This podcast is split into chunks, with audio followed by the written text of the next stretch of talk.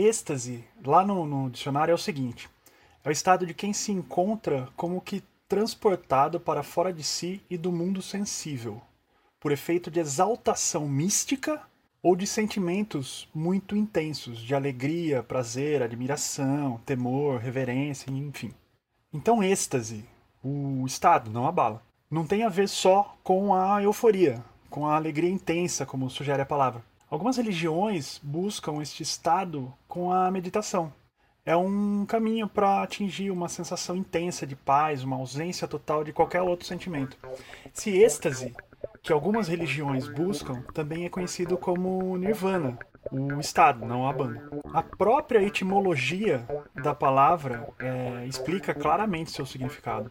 Dando uma de Cortella aqui, a palavra êxtase vem do grego êxtasis, que significa algo como sair de si próprio.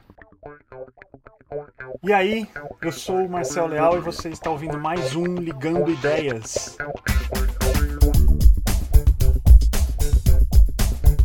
Mihaly Csikszentmihalyi é um psicólogo húngaro que dedicou, dedica ainda a sua vida a estudar e entender por que entramos nesse estado mental, né, nesse estado de êxtase.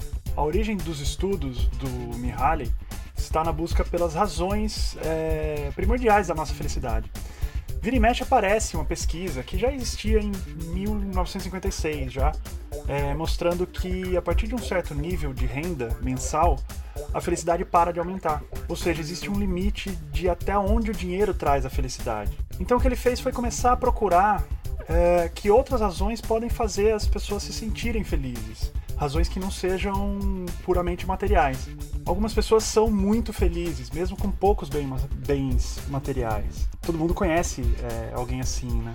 É, pessoas que trabalham no que gostam e mesmo que saibam que aquela atividade não vai trazer nem fama, nem riqueza, continuam fazendo e esquecem do mundo, da vida no processo todo. Músico, pintores, artistas em geral têm um pouco desse, desse comportamento. É, assim como cientistas, professores, enfim, tem uma, uma série de atividades que é, trabalham, que exercem essa atividade sem, sem foco no material.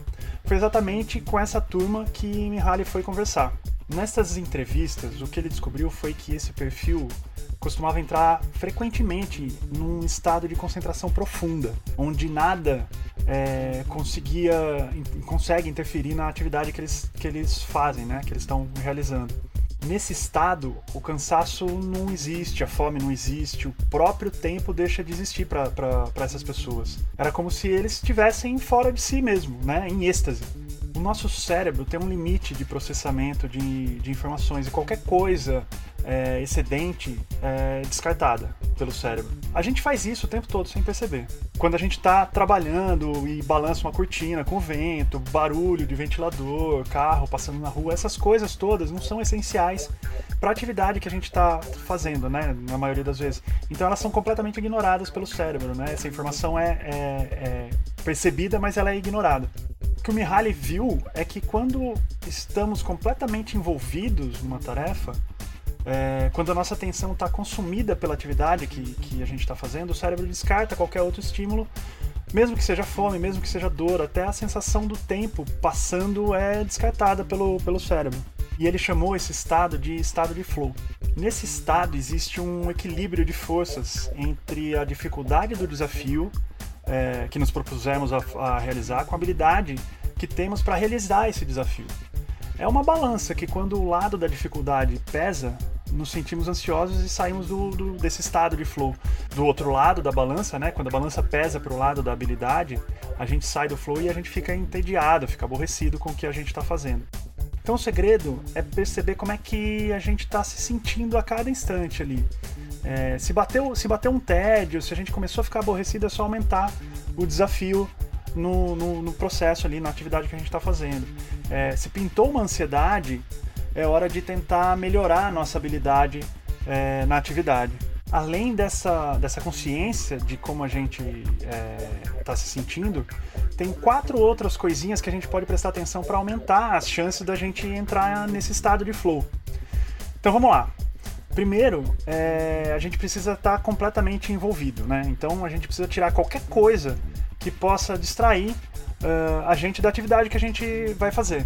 Então desliga o celular, abaixa a cortina, dá um jeito de diminuir a chance de, de distração na atividade. Em segundo lugar, a gente precisa saber é, o que precisa ser feito e quanto falta para a gente terminar é, a atividade. Essa história de vou fazendo e depois a gente vê no que, no que vai dar não, não, não vai rolar, não, não vai funcionar para a gente entrar nesse estado de flow.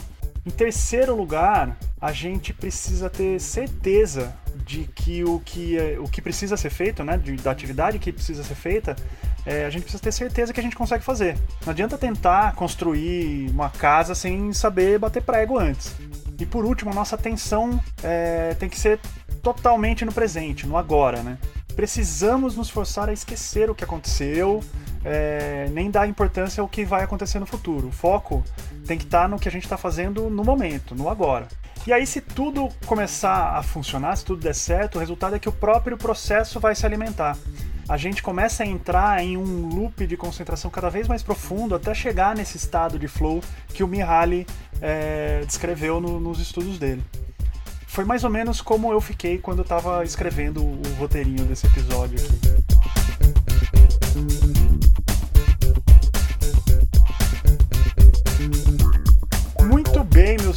E amigas? Esse foi mais um episódio do Ligando Ideias. Espero que tenham curtido mais esse episódio.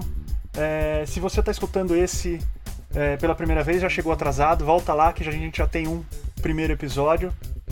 E se curtiram, espalhem por obsequio. Quem quiser trocar uma ideia, pode me procurar, procura Marcel Leal nas redes sociais todas aí, ou então manda seu e-mail lá pro oi@ligandoideias.com.br é, críticas e sugestões são muito bem-vindas e desejadas. É, é isso, até a semana que vem. Tchau!